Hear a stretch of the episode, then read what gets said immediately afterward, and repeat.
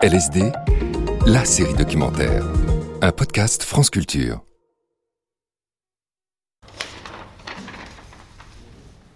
Les autorités occupantes ont décidé l'arrestation et le rassemblement d'un certain nombre de juifs étrangers.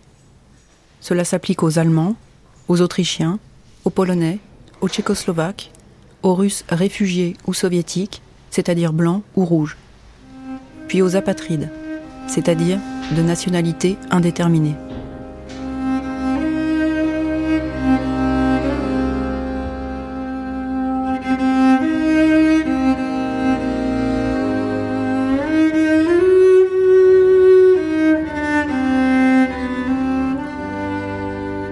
Rafle du Veldiv. Premier épisode. C'était un jeudi.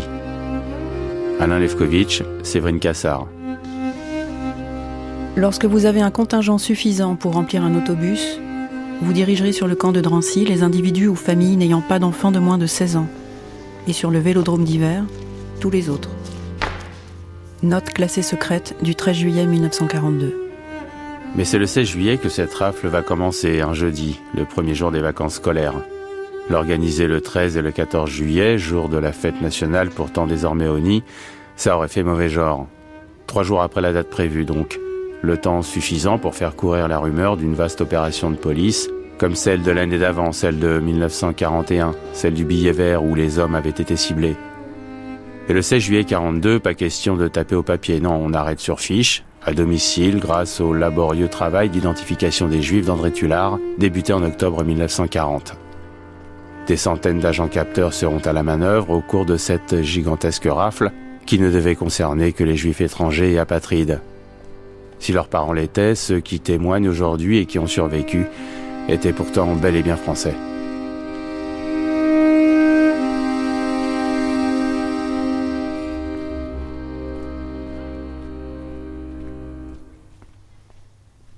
Je m'appelle Rachel Gédinac.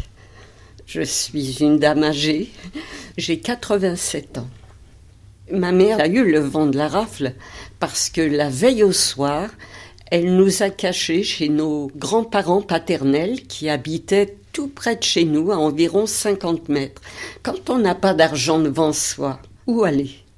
Ma mère n'a vu que ce seul moyen pour nous de nous cacher chez nos grands-parents paternels ne me posez pas la question pourquoi elle-même n'est pas restée chez mes grands-parents paternels? Je n'aurai jamais l'explication. Alors nous, nous pensions en sécurité chez nos grands-parents et on entend du bruit dans les escaliers, beaucoup de bruit, et on frappe à la porte chez mes grands-parents avec une grande violence. Ouvrez, police.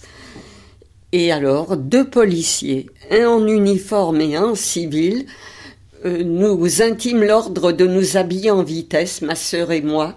Ma sœur avait cinq ans de plus que moi. ils nous ont dit on vous ramène auprès de votre mère, mais sur un ton pas très agréable. Ma grand-mère a essayé de parlementer un peu et ils l'ont bousculé violemment.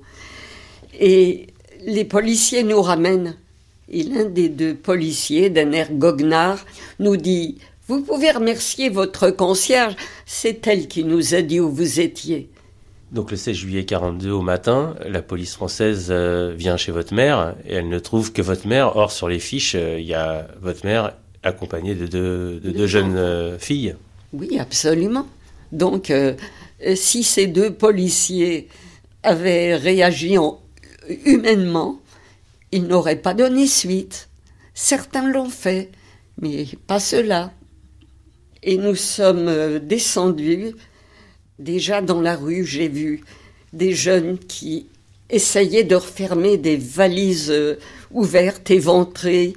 Il y avait un monde déjà dans la rue. On venait nous chercher entre 4 heures et 6 heures du matin. Nous nous sommes posé la question très longtemps, pourquoi à cette heure-là? Et nous supposons que c'est pour éviter le flot des Parisiens qui allaient travailler plus tard et qui auraient pu nous venir en aide. Ma mère est très contrariée de nous voir revenir et on lui dit Vous avez cinq minutes pour faire votre baluchon. Dépêchez-vous, on a encore beaucoup de gens à prendre sur la liste. Nous nous dépêchons, nous descendons. Les clés sont confiées à la concierge. Et j'ai vu dans la rue des petites camarades d'école, d'autres enfants, des petits dans les bras qui pleuraient, dans les bras de leur maman. Certains enfants comme moi tenaient la robe ou la jupe de la maman et on nous a fait marcher comme un troupeau. Je dis bien comme un troupeau, car nous étions nombreux dans le 20e arrondissement. Et on n'envoyait pas des autobus à chaque coin de rue, comme ça s'est fait ailleurs. Et de ce fait, on nous a mis dans quatre centres avant de partir vers le Veldiv. Ça, je l'ai su après, bien entendu. En ce qui nous concerne, on nous a emmenés à pied jusqu'à la Bellevilloise, qui est devenue un lieu festif maintenant. Mais à l'époque, la Bellevilloise datait de la commune et c'était un lieu où les gens se réunissaient. Il y a encore d'ailleurs la fossile marteau sur le fronton. Et tout le long du chemin, une image qui est récurrente. Les gens étaient massés aux fenêtres ou sur les trottoirs, les gens nous regardaient passer. Certains faisaient le signe de croix, les larmes aux yeux, d'autres nous montraient du doigt en riant. Et je dis toujours que malgré mes huit ans, j'ai compris que les Parisiens n'étaient pas d'accord quant à notre sort. On nous fait rentrer dans la Bellevilloise et on nous enferme. Nous étions plusieurs centaines là, serrés les uns contre les autres. Moi qui avais huit ans, j'avais du mal à respirer. Il faisait déjà très très chaud ce jour-là. Et ma mère n'avait qu'une idée en tête, c'est nous faire fuir.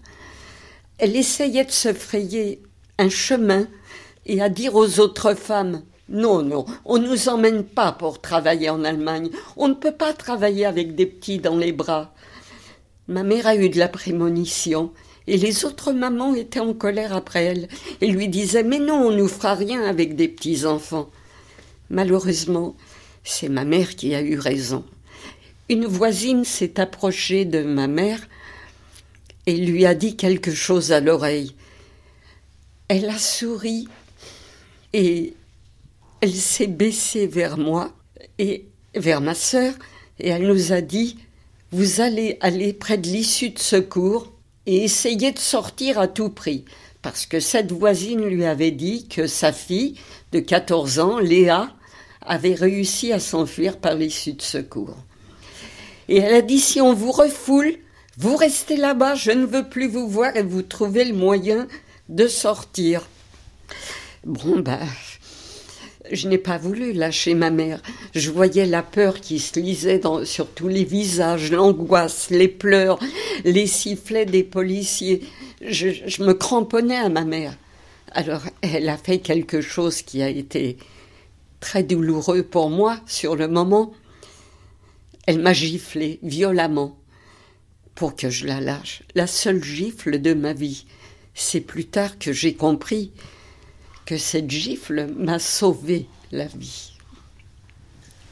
Je pars près de l'issue de secours avec ma sœur qui me tient par la main et là, les deux policiers en faction ont tourné la tête pour ne pas nous voir sortir.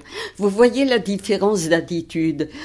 Les deux policiers qui sont venus nous chercher chez nos grands-parents auraient très bien pu dire sans mentir qu'ils n'avaient pas trouvé les enfants au foyer, mais ils ont fait du zèle, alors que ces deux policiers qui, simplement, en tournant la tête, voulaient aider deux enfants, je trouve ça un acte de résistance on, s'est mis à courir, à dévaler les rues, la rue de Ménilmontant et toutes les rues pour arriver chez nos grands-parents qui étaient en larmes.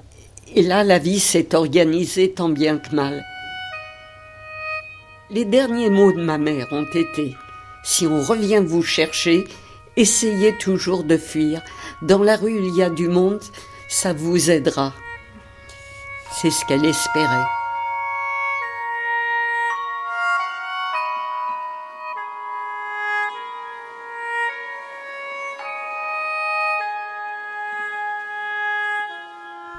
les premières images, c'est le bus dans lequel on monte, avec les bagages. C'est ça les premières images que j'ai. Après, j'ai une image, celle du premier centre de regroupement, mais sans détail. Et puis ensuite l'image de l'entrée au Veldiv. Et c'est le cauchemar qui commence. Je ne peux pas dire autrement. Je vois comment je, on descend dans la rue encadré par les policiers, comment mon meilleur copain, juif aussi, est arrêté et descend avec sa famille, les gens qui pleurent, les femmes qui pleurent, j'en vois. C'était extrêmement bruyant entre les, les, gens qui hurlaient, qui pleuraient, et les flics qui donnaient des ordres. C'est ça que je revois mais c'est relativement flou. Je, le vois, mais c'est flou. C'est un, une espèce de mélange. C'est une ambiance plutôt. Henri Lillenstein, 92 ans. Donc le 16 juillet 1942, j'avais 12 ans. Et j'étais chez moi avec ma mère quand euh, on a tapé à la porte à, à 5 heures du matin. Et j'ai vu, on a vu entrer des policiers qui nous ont dit prenez quelques bagages et suivez-nous. Ça a commencé comme ça. Mon père, lui, était caché parce qu'on avait appris qu'il y aurait une rafle, mais, et que ce seraient les hommes qui seraient visés, mais pas les femmes et les enfants. Euh, J'avais une grande sœur aussi, qui était aussi absente par sécurité. Ma mère a fondu en larmes, euh, comprenant tout de suite qu'on allait vers la mort. C'était un arrêt vers la mort. Euh, on a pris quelques affaires et on, on est descendu. Nous habitions à ce moment-là rue Rébéval, dans le 19e arrondissement, dans le quartier de Belleville. Euh, il y avait partout dans la rue des, euh, policiers et des arrestations de familles juives. Un peu plus haut dans la rue Rébéval, une femme a jeté ses deux enfants dans le vide et s'est jetée dans le vide. Elle aussi, elle s'est suicidée entraînant ses enfants dans la mort. Nous avons été regroupés dans un premier centre de regroupement, euh, avenue Simon Bolivar. De là, nous avons été emmenés en autobus au Veldiv. Il n'y avait que des femmes, des enfants, probablement un ou deux vieux qui étaient là, euh, c'est tout. Et j'étais dans l'autobus avec euh, une voisine, son fils qui était mon meilleur copain à l'époque, une famille Fuchs, et une petite fille. Et ma mère et cette femme ont discuté en yiddish devant les enfants et s'exprimaient en disant nous allons, en yiddish, nous allons vers la mort, mais il faut rester en vie pour essayer d'aider les enfants. Et quand on est du bus, les, les flics nous poussent sans ménagement. C'est pas Raus, mais ça n'est pas loin. Et ça a été quand même pour moi un choc énorme. J'ai réussi à m'enfuir du Veldiv, je vous le dis tout de suite, mais je, à partir de ce moment-là, j'ai eu des hallucinations et j'ai eu des trous de mémoire. Et je suis incapable de dire maintenant, après réflexion, combien de temps je suis resté au Veldiv. Un jour, deux jours ou trois jours. Et moi, j'ai eu l'impression d'un temps unique, comme si ça avait été une seule journée. Donc, euh, donc on est là. Ma mère, désespérée, comme toutes les femmes, me dit essaye de t'échapper. J'avais 12 ans. Pour moi, ça, ça causait un problème parce que est-ce que je dois quitter ma mère à 12 ans, la laisser seule, euh, ou est-ce que je dois réellement essayer de m'échapper? Elle a insisté très fortement et j'ai donc tenté de, de m'évader du Veldiv. À 12 ans, c'est difficile, c'est difficile de prendre une décision. Mais ma mère a été plus qu'insistante, avec force, comprenant qu'on allait mourir. Donc euh, c'est pour ça que je me suis échappé. D'abord, ça ne me semblait pas théoriquement impossible, parce que j'étais un grand lecteur de Jules Verne, et dans Jules Verne, il y a toujours un jeune garçon qui est un des héros et qui s'en sort euh, dans les, situations les plus désespérées. Donc j'ai fait comme un de mes héros, j'ai commencé par faire le tour du Veldiv pour voir quelles étaient les issues possibles. J'en ai pas trouvé, il n'y en avait pas. Il y avait que la grande porte d'entrée. La, grande porte d'entrée, je suis descendu, j'ai essayé de passer supposant qu'il y avait eu un moment d'inattention des gendarmes qui le gardaient. Euh, j'ai essayé de foncer et de sortir, mais je suis fait ramener un coup de pied au derrière. Ça n'a pas marché. Ce qui m'a frappé, c'est de voir que les gardes mobiles qu'il y avait à l'entrée du Veldiv, dès que leur poste était terminé, partaient sans rien attendre, fichaient le camp. Donc ils ne devaient pas être très fiers d'eux. Sinon, ils auraient pu rester, attendre, assurer la relève, euh, euh, accueillir les nouveaux venus. Euh, non, pas du tout. Vraiment, c'était la fuite. Alors j'ai observé de loin ce qui se passait et je me suis aperçu que les, les gardes étaient relevés très souvent. J'ai l'impression que c'était toutes les heures, mais j'en suis pas sûr. Et au moment de la relève, ceux qui gardaient étaient trop contents de partir, s'en allaient vite, et ceux qui arrivaient n'avaient pas encore reçu de consigne. Donc il y avait quelques secondes de flottement, quelques instants de flottement. J'ai attendu une relève, et à ce moment-là, il y avait déjà un certain mouvement de gens qui entraient les, les arrestations, mais qui sortaient aussi, parce qu'il y avait la Croix-Rouge qui commençait à intervenir, et j'ai vu sortir probablement une infirmière que j'ai suivie le plus naturellement possible, à un moment où les gardes étaient relevés. Et je suis sorti dans la rue, j'ai réussi, j'ai traversé la rue, rue Nélaton, je crois j'ai essayé de marcher décontracté jusqu'au boulevard, et là j'ai pris mes jambes à mon cou. Et c'est là où j'ai commencé à avoir des... Euh, entendre des voix, avoir des... Et puis euh, depuis ce moment-là, il y a des cauchemars. Et à 12 ans, je me suis retrouvé sur le trottoir à Paris, sans argent, sans réellement de point de chute. Mais le, le, c'est un choc. Et plus on y pense, plus ça revient, et plus ça devient angoissant. La mort au bout. La mort, oui. Alors je suis effectivement retourné chez, moi, rue Béval. Je n'avais pas les clés, bien sûr. Je suis descendu voir la concierge, c'est ce qu'on appelait comme ça les gardiennes à l'époque, et je lui ai demandé les clés pour monter chez moi. Elle me les a refusées et m'a menacé en disant ne traîne pas ici, sinon tu vas être dénoncé. Et en le peu de temps où la porte était entr'ouverte, j'ai vu qu'elle avait récupéré une des machines à coudre qui était chez moi. Donc je suis reparti, j'ai traîné un peu dans le quartier, j'ai rencontré personne, et j'ai dû passer une première nuit dehors, mais je ne sais pas où, je m'en souviens pas. Euh, je connaissais bien le quartier de Belleville, comme tous les gosses, euh, on traînait partout. Je connaissais toutes les impasses, toutes les ruelles, euh, que même les adultes ne connaissaient pas. Donc je ne sais pas où j'ai passé la nuit.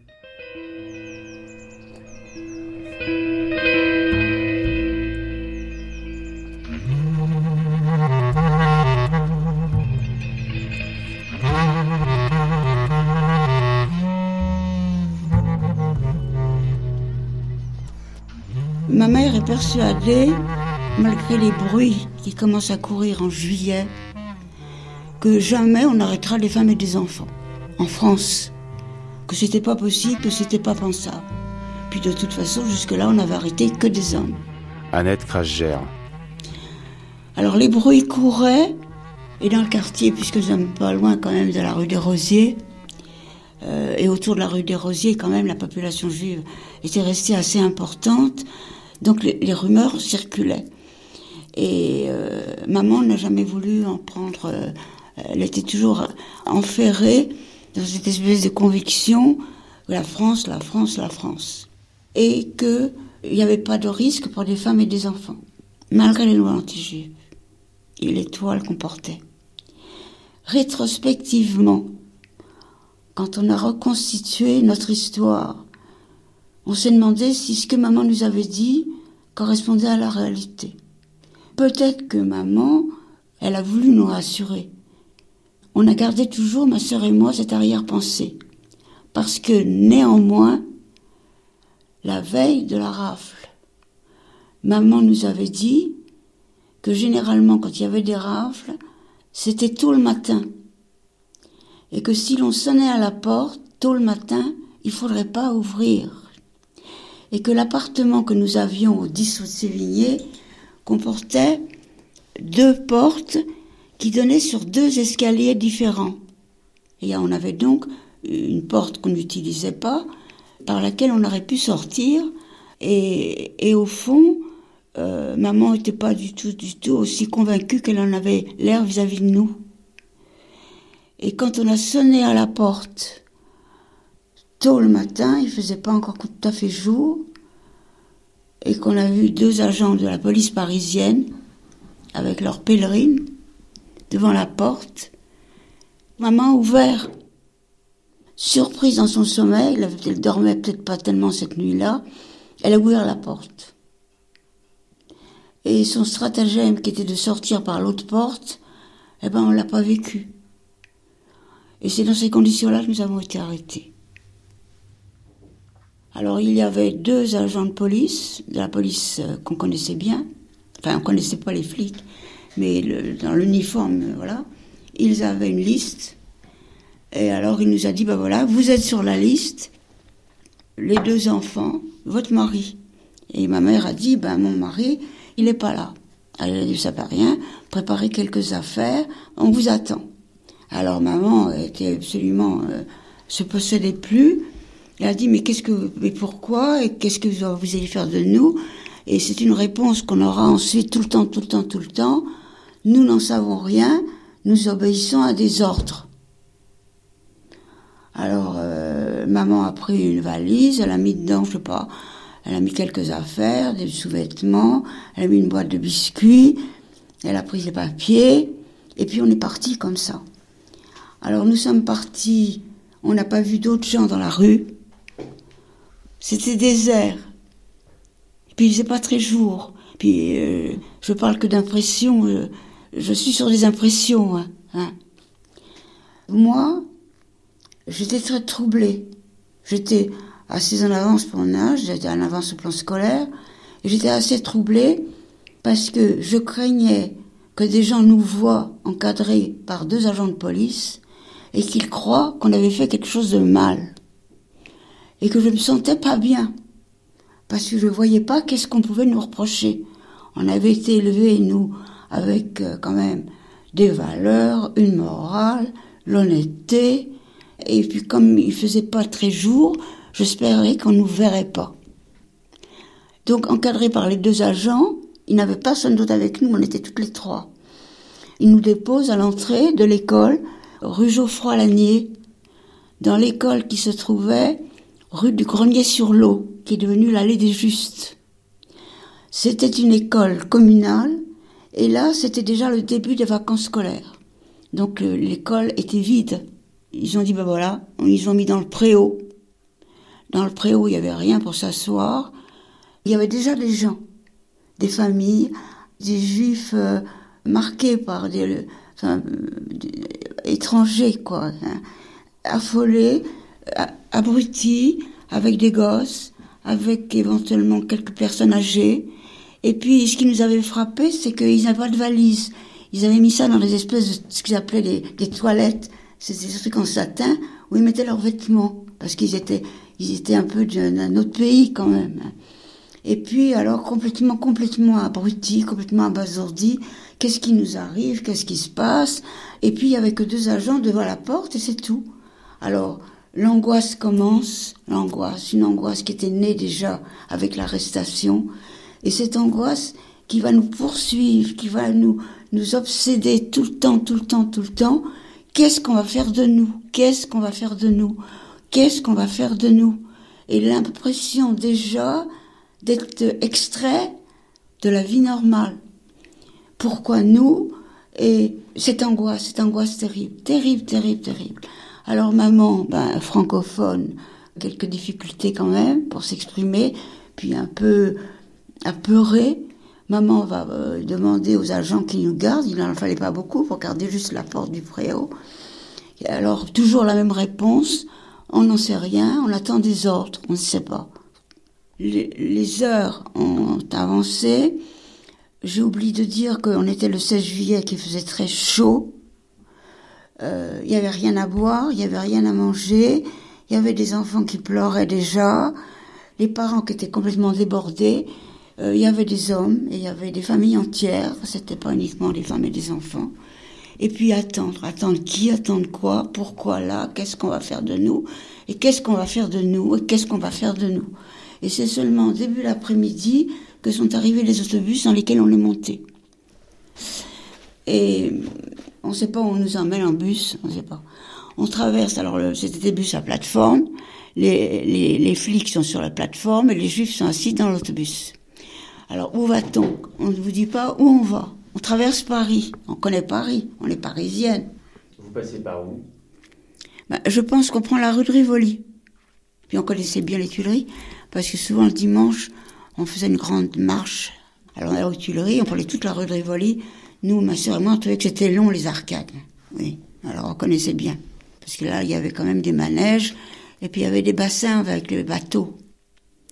Et on passe devant la tour Eiffel. On change de rive. Et puis euh, le bus s'arrête, effectivement, rue Nélaton. On connaissait pas, jamais on connaissait ce quartier. Vous savez bien, à Paris, euh, chacun connaît bien son quartier. Le Veldiv, on connaissait pas l'emplacement du Veldiv puisque le Veldiv, c'était le vélodrome d'hiver, euh, où se tenaient des courses cyclistes, et le fait que le vélodrome soit couvert euh, par une grande verrière, d'ailleurs, euh, permettait de faire des courses qui se poursuivaient, même quand il faisait nuit. Alors on nous fait descendre des autobus et nous pénétrons dans le Veldiv.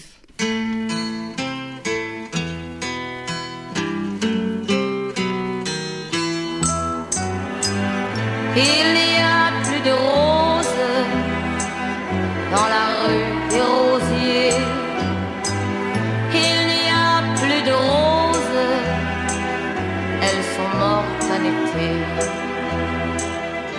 C'était en plein marais, une rue où grouillait la vie belle et sa rage.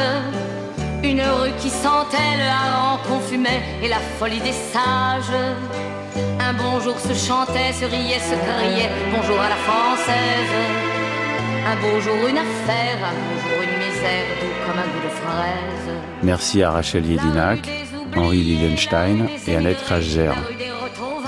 Merci également à Karine Tayeb et à Lior Smadja du Mémorial de la Shoah. France Culture, LSD, la série documentaire, tout de suite le deuxième épisode de la rafle du Veldiv. Encore un bel été, un mois de liberté avant que ça déraille.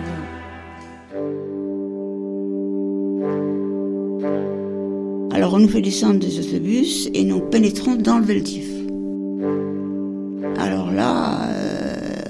On est absolument sidéré. Il y a beaucoup de monde déjà. Il y a beaucoup de monde. Il y a une lumière artificielle parce que la verrière a été peinte en bleu parce qu'il fallait ne pas laisser dans Paris de lumière qui permettrait à des avions ennemis de se repérer. Il y a des phares, des gros phares. J'avais jamais été dans un truc comme ça, des gradins, une piste en bas, comme un espèce de, cirque romain. Je regardais ça avec des yeux, je, rentrais dans un monde. De, moi, j'avais jamais été au spectacle, avec mes parents, on n'allait ni au cinéma, ni au théâtre, ni au concert, ni rien du tout. Je n'étais jamais rentré dans un lieu comme ça, mais dans des livres d'histoire, j'avais vu des gradins romains. Voilà, je rentrais dans un, dans un gradin romain. La rafle du Veldiv, sidération au vélodrome de la rue Nélaton. Alain Lefkovitch, Séverine Cassard. Il y avait une zone centrale qui était plane, ovale, surmontée tout autour d'un plan incliné sur lequel les vélos devaient prendre probablement leur élan, et surmontée par des rangées de strapontins. Et alors on a là, on, est complètement désemparé. On dit bah vous installez où vous voulez. Donc on va s'installer au deuxième ou troisième rang sur un strapontin. On a rapidement marché euh, dans les excréments, il n'y avait pas d'eau, pas à manger. Un climat de, de, folie, de cris, de hurlements, de, de pleurs. Je vais vous dire, moi je me suis dit, petite fille, que quand la lumière s'éteindrait, peut-être qu'à ce moment-là, le spectacle allait commencer. Paris le 16 juillet. Chers tous, quelques mots pour vous dire que nous sommes tous au Veldiv, vélodrome d'hiver. Nous sommes tous assis tout autour, sur les fauteuils, comme au spectacle, mais ce sont nous les artistes. Inutile de vous dire que c'est archi plein. Nous sommes tous dans une situation peu enviable. Il y a un remue-ménage, je ne vous dis que ça, avec tous ces enfants, il y en a qui se perdent, il y a des malades et on ne s'entend presque pas. Nous avons tous un mal de tête fou. On ne sait pas combien de temps on restera ici. En tout cas, pour la première journée, j'en ai marre, marre. Je ne fais que pleurer. Je ne crois pas que ça me serve à quelque chose, mais c'est plus fort que moi. Pour le moment, faites un peu attention chez nous. Ce que vous pourrez prendre, prenez-le, fouillez partout. Vous trouverez bien des choses à manger. De gros baisers de ma part à vous tous et à Maurice que je n'ai pas vu avant de partir. Votre ami pour toujours, Rachel. Je t'ai pris le 16 juillet, moi et ma femme et puis mon frère avec cette gosse. Quatre jours à Veldiv. Les quatre jours ont été très mal. Les conditions étaient très sales. Ma fille était malade et c'était rien à faire pour voir quelque chose pour ma fille pour, pour se soigner. Et puis, les quatre jours, on n'était pas aussi rien du tout pour la question manger, pour se laver, pour des choses euh, essentielles. essentielles.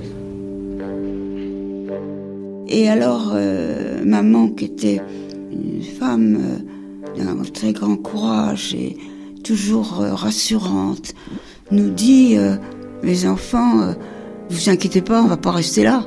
Vous savez, là, ils vont peut-être contrôler les papiers. On est là juste pour quelques heures parce que vous voyez bien, il n'y a aucune structure. Donc vous inquiétez pas, c'est juste probablement pour quelques heures et on va pas rester là.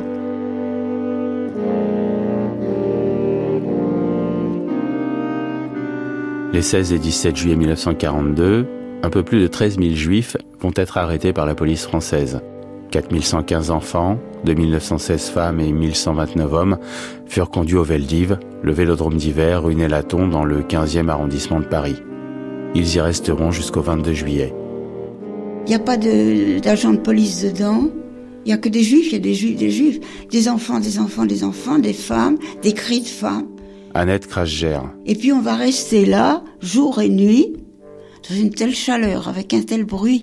Il y avait des bruits, euh, je, prends un adjectif que j'utilisais pas à l'époque, parce que je ne le connaissais pas, d'hystérique, de femmes qui criaient. Et la chaleur, la chaleur, la chaleur, est fermée. Et alors la nuit, c'était épouvantable de rester toujours assis. On pouvait se lever, on pouvait circuler, mais on finissait toujours par s'asseoir. Alors, c'était impossible de dormir dans ces sur strapontins.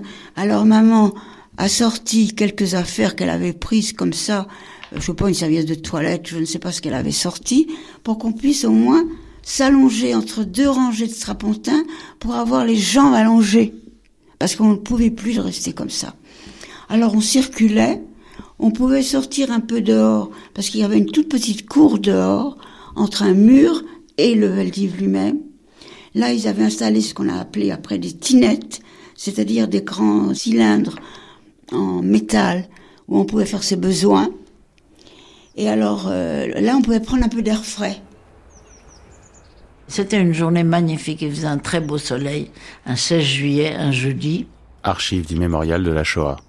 Sarah Montard.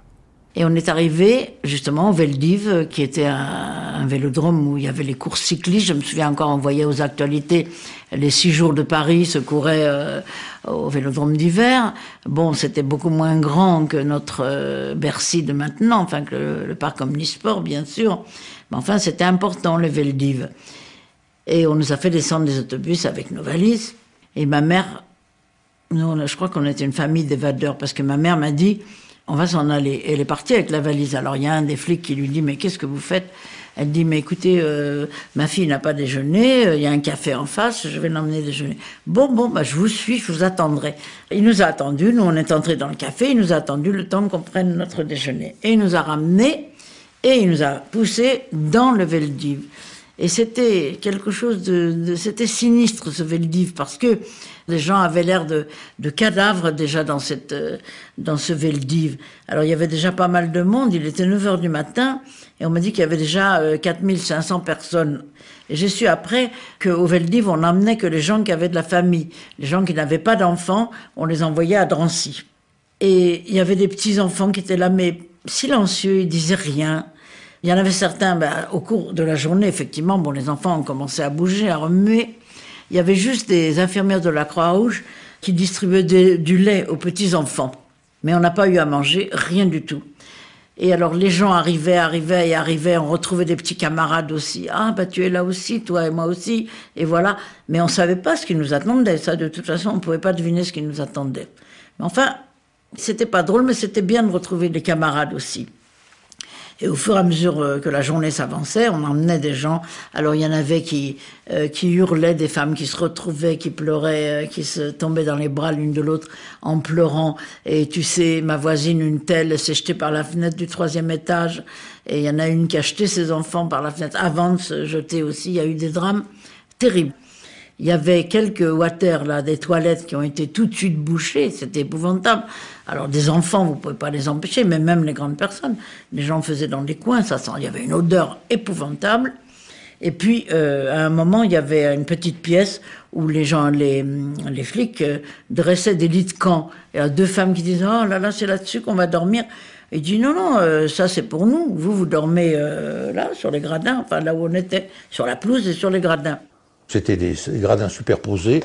On était, je ne peux pas vous dire si c'était au cinquième rang, au sixième rang, mais nous avions cinq strapontins, c'était les strapontins, cinq strapontins l'un à côté de l'autre, pour mes parents et mes deux sœurs et moi. Joseph Weissmann.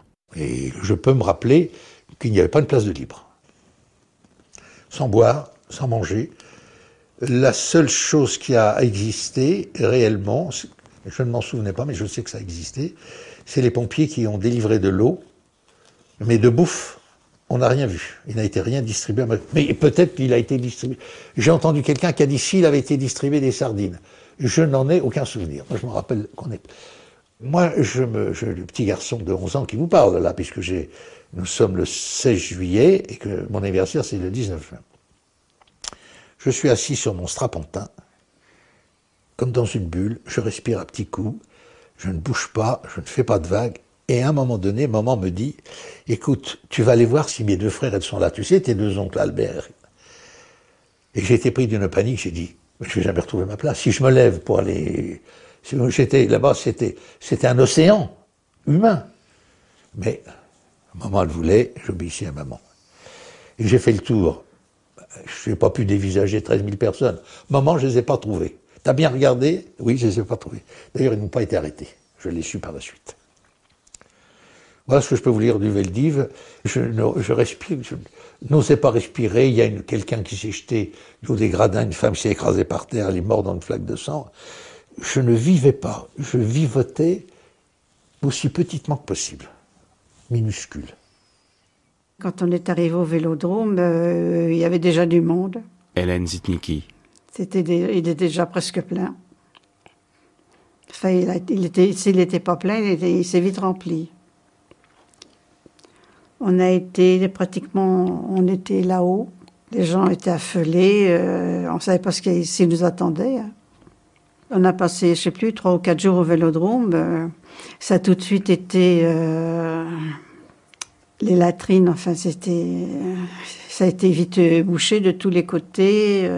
c'était les mères, les enfants qui se perdaient, qui couraient partout les mères qui appelaient les enfants, euh, c'était des cris, des pleurs. Je pense que je suis restée près de ma mère sans arrêt. Je la quittais pas. Et alors là, on tombe sur un, je sais pas, c'est un gendarme, il paraît que c'était des gendarmes au Veldiv. Je me souviens plus, enfin c'était des hommes, des Français, on n'a pas vu aucun Allemand, hein. aucun, à aucun moment. Et dans toute la suite de l'histoire, on verra jamais aucun Allemand non plus. Mais là, c'était un Français qui a un gradé avec des galons. Et il était affalé entre deux tinettes, assis sur une espèce de marche. Il était complètement affalé. Et alors, euh, maman lui dit, euh, combien de temps on va rester là? Qu'est-ce qu'on va faire de nous? Qu'est-ce que vous pouvez nous dire?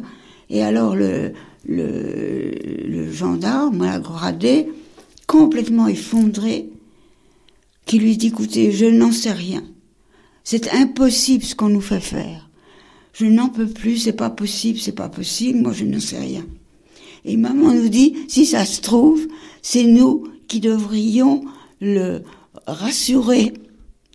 Et c'est la seule personne au cours de l'histoire que je vais continuer de vous raconter, portant un uniforme qui a montré la moindre humanité envers nous. Voilà. Ça a été le seul, mais dont je me rappelle parce que c'est maman qui ayait encore un peu d'humour, parce que maman était une femme d'une qualité humaine absolument remarquable. Et voilà. Donc on est resté comme ça, on est resté jusqu'au dimanche matin. Ça c'est le 17 juillet. Il est 22h15. Madame Gauthier, infirmière de service au vélodrome d'hiver, téléphone sur le conseil du secrétariat du préfet de la Seine pour demander à la police de Paris de mettre à sa disposition les couvertures, bassins, cuvettes dont les internés ont le plus grand besoin. Je suis allée au Veldiv. Annette Monoléris, 15 novembre 1994. J'ai vu qu'il n'y avait rien à faire sur place parce que c'est une pagaille invraisemblable. C'est que vraiment des, des, gosses, des hommes, des femmes, des, des, femmes qui accouchaient de tout dans tous les coins du Veldiv, des plans inclinés où les gosses euh, sur leur fond de culotte faisaient du toboggan. Enfin, une poussière, il n'y a pas de water suffisamment, c'est quelque chose d'épouvantable. Annette Monoléris, vous êtes allée le 16 juillet 1942, le jour de la rafle du Veldiv, vous vous êtes rendue... La Croix-Rouge m'a prévenu qu'il y avait une rafle et que les gens étaient au Veldiv.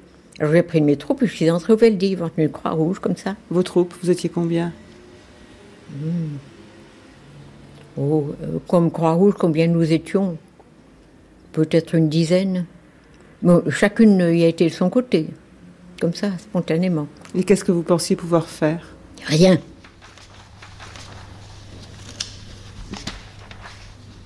À l'intérieur du vélodrome, le 18 juillet 42, mademoiselle Denise Tavernier, assistante sociale, qui écrit Les Juifs commencent à réagir. Il y a des femmes en crise nerveuse, des enfants malades, les tinettes sont bouchées, les gens prennent à partie la police française, l'état d'esprit est mauvais, les nouilles ne sont pas arrivées, il n'y a pas d'eau, pas assez de pain. Soupe à toute heure. Deux médecins seulement, il pleut dedans.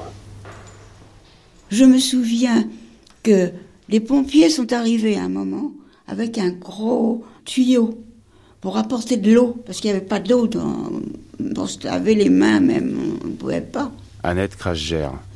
Alors, euh, à ce moment-là, il y a eu une fuite d'eau dans la partie plane du LD en bas. Et il y avait des gens qui s'y étaient installés, justement parce que les gradins, c'était quand même pas facile de rester toujours sur les gradins. Et alors, dans ce coup, on a vu des gens qui étaient encore là, qui étaient restés là, qui s'étaient installés là, et on voyait de l'eau, des pompiers qui grimpaient. Et les gens, ils bougeaient pas. Et on a été prise d'un faux rire, mais complètement, mais délirant, délirant. Parce qu'on se demandait s'ils allaient attendre que l'eau monte. Enfin, je raconte ça parce que ça nous paraissait une ambiance de folie complète dans laquelle on se trouvait, parce qu'on on avait même des moments en se disant, mais euh, on est dans un cauchemar, c'est pas la réalité, c'est pas possible, quoi. Puis si près de la Tour Eiffel, et puis, et puis, et puis tous ces femmes et ces enfants, et puis, donc, à un moment, on se demandait si on n'est pas pris d'une espèce de, de cauchemar, quoi. On était hors du temps, on était hors du, hors des lieux, on était, on était complètement et de voir ces gens qui bougeaient pas parce qu'ils avaient une place pleine et on voyait les pompiers avec leurs trucs et puis ça débutait la course et on a été pris toutes les trois d'un fou rire incroyable qu'on pouvait plus contrôler. Et alors il y a des gens à côté de nous qui nous ont engueulés en disant comment dans l'état où on est euh, comment vous pouvez rire? Et, enfin, je vous je vous raconte dans l'état psychique psychologique dans lequel nous étions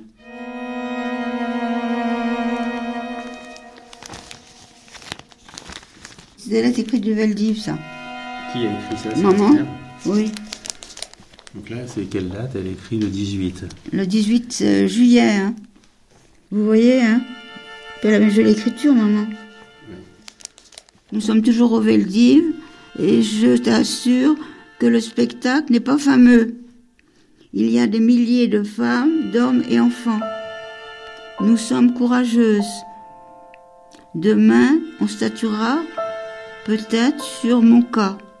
Les enfants sont auprès de moi, elles sont un peu fatiguées. Paris, le 17 juillet 1942. Chère Hélène, ces quelques mots pour t'informer de nos nouvelles. Pour l'instant, nous ne savons pas ce qu'il va advenir de nous. J'espère que vous, vous êtes au moins en liberté. Donne bien le bonjour à tes parents et demande à ta mère qu'elle s'avise si Madame Rabi est encore présente. Voulez-vous avoir l'obligeance de bien vouloir nous expédier tout ce que vous pourrez? Voici mon adresse. Madame Levenstadt, Vélodrome d'hiver.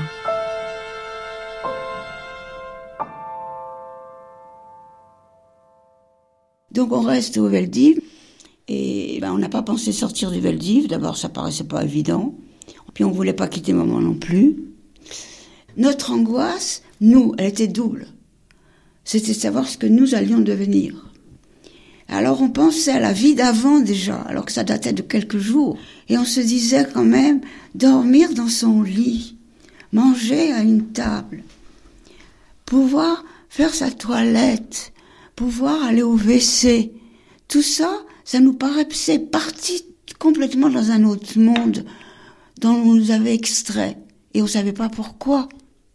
Les hommes, on s'est dit, ils vont aller travailler, mais femmes et enfants, qu'est-ce qu'ils vont faire de nous? Alors cette question-là, ça nous angoisse terriblement. Et nous, ma sœur et moi, est-ce que maman va rester avec nous? Et une crainte terrible, c'est de perdre maman. Parce que maman, c'est, c'est notre point d'ancrage. c'était, c'était, c'était maman, c'était, c'était tout. Et puis, à un moment, on a vu arriver des brancards avec des moribonds. Sarah Montard. Et puis des chaises euh, de paralytiques avec des paralysés. Or, quand on avait demandé aux flics, on avait demandé quand même qu'est-ce que qu'est-ce qu'on va faire de nous. Et on a dit on va vous envoyer travailler en Allemagne. Alors ma mère, euh, elle s'est dit bon bah les enfants euh, iront à l'école pendant que les parents travaillent. Enfin il y aura une garderie, il y aura quelque chose pour les enfants. Mais quand elle a vu arriver les, les, les paralytiques et puis les, les, moribonds, elle a dit non, non, ça, on les a menti, c'est pas vrai. Et elle dit, il faut qu'on se sauve. Et elle m'a dit, toi, tu vas te sauver la première. Quand je t'aurai vu partir, je me sauverai aussi, après. Alors, elle, euh, elle m'a donné ma carte d'alimentation, parce que ça, c'était très précieux, et 100 francs, qui était une grosse somme à l'époque. Et puis, alors, euh, naïve comme elle était, elle a mis un petit papier dans la valise avec notre nom et notre adresse. Elle dit peut-être qu'ils nous la renverront. Bon, ça, c'était vraiment de la naïveté. Mais enfin, elle avait eu quand même une bonne jugeote. Et j'ai essayé donc de me glisser dehors. Mais à chaque fois, on me rattrapait. On me disait, mais vous rentrez, rentrez, rentrez. Il hein, faut pas être au bord de la porte. Rentrez. Parce qu'il arrivait toujours d'autres autobus. Et alors, il y avait, tous les gens de la rue étaient aux fenêtres, évidemment, les, gens qui habitaient dans cette rue Nélaton.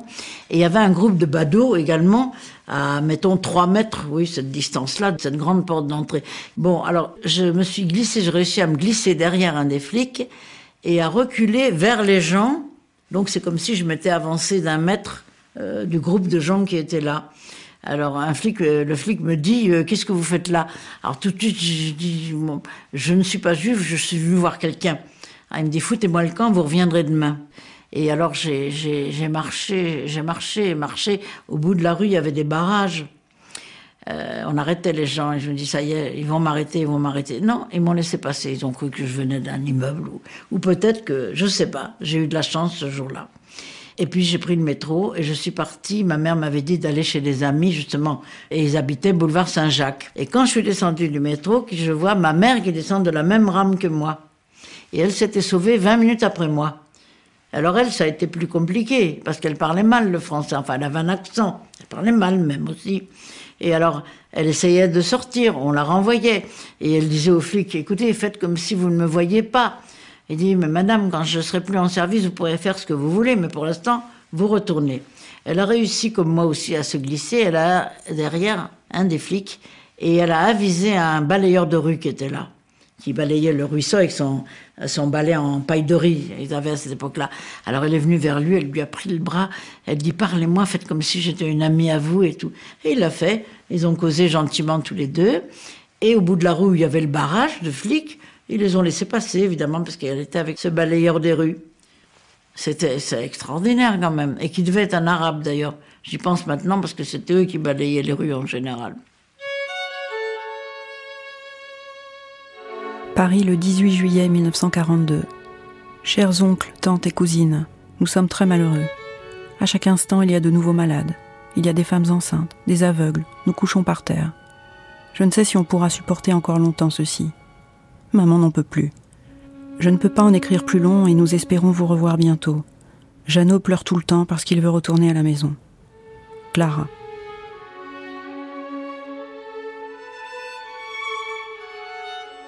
Alors on est appelé par haut-parleur, famille Westman, euh, Shmuel Soura Westman, Joseph Westman, Charlotte Westman, Rachlen, présentez-vous à la porte pour monter dans un autobus qui vous attend.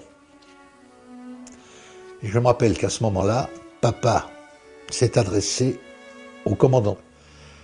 Je le vois et je l'entends, je suis à côté de lui, et dit, mon commandant, j'ai été dans l'armée, j'ai servi la France, est-ce que je peux vous demander où nous allons?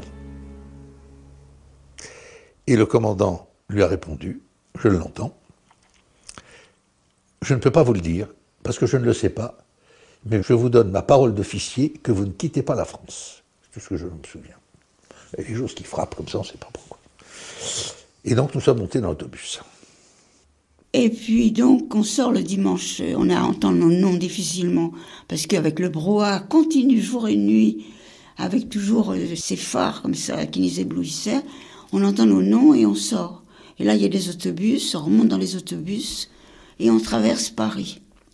C'était dimanche, il faisait très chaud, il y avait du soleil, quelques Parisiens sur les trottoirs qui marchent, qui nous voient pas, on est, on est invisible. Pourtant, des femmes et des enfants, on les voit à travers l'autobus quand même, puis des agents quand même sur la plateforme. On est invisible, on est complètement invisible. On revoit quelques bâtiments officiels avec les grandes banderoles avec la croix gammée.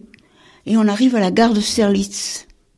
Et là, maman nous dit, ah ben mes enfants, on reste en France. Parce que Austerlitz, c'est le centre de la France. Et on est surpris parce qu'on va du côté des marchandises. Et on nous fait monter là le wagon à bestiaux. Et c'était des wagons à bestiaux qui étaient utilisés pour les transports de troupes essentiellement pour des chevaux, avec de la paille par terre, et on nous dit de monter là-dedans. Et puis c'est comme ça qu'on est transporté. Où nous mène-t-on? On ne sait toujours pas. Il fait chaud, on n'a pas bu, on n'a pas mangé. Les enfants pleurent et crient, les parents s'énervent. Et puis pipi caca. Et puis on ne sait pas où on va. C'est complètement fermé. Et finalement, quand ils ouvrent et que le train s'arrête, qu'on nous fait descendre des wagons à bestiaux, abrutis, assommés, tristes, sales, on voit qu'on est à la gare de Pétivier. À ce moment-là, il y avait une gare à Pétivier. Et maman nous dit, ah ben, on nous emmène sûrement dans le camp de Pétivier, où on avait mis ceux, les hommes, qu'on avait arrêtés avant nous.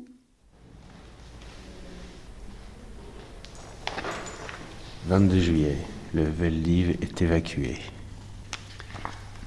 Alors, 22 juillet 1942, 8 heures du matin. Petite note en provenance du cabinet du préfet signée de la police municipale. Les juifs internés au Veldiv ont été dirigés ce matin sur la gare d'Austerlitz à destination des camps. 50 malades seront conduits à Drancy. Dans une heure environ, le vélodrome d'hiver sera libre. À 9h, il n'y avait plus rien.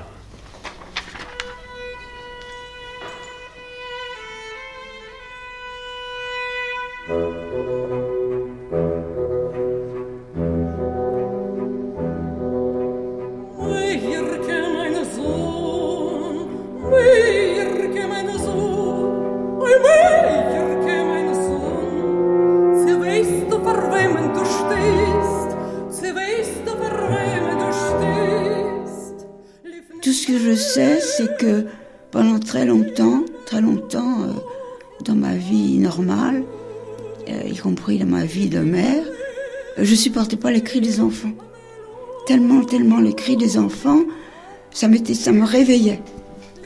Et puis, euh, on est allé à Orange, au théâtre romain, là, pour voir, je sais plus, un opéra, l'été. Et j'ai pas supporté les gradins. On est sorti, on est sorti à l'entraque parce que je supportais plus d'être sur les gradins. J'étais avec mon mari, hein, et je supportais plus.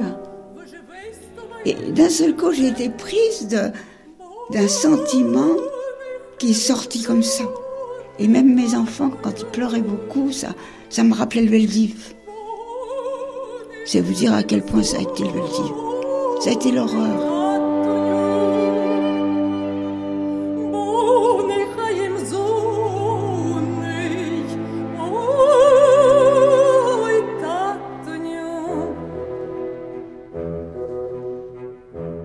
Merci à Annette Krager, à Karen Tayeb et à Lior Smadja du Mémorial de la Shoah pour leurs archives.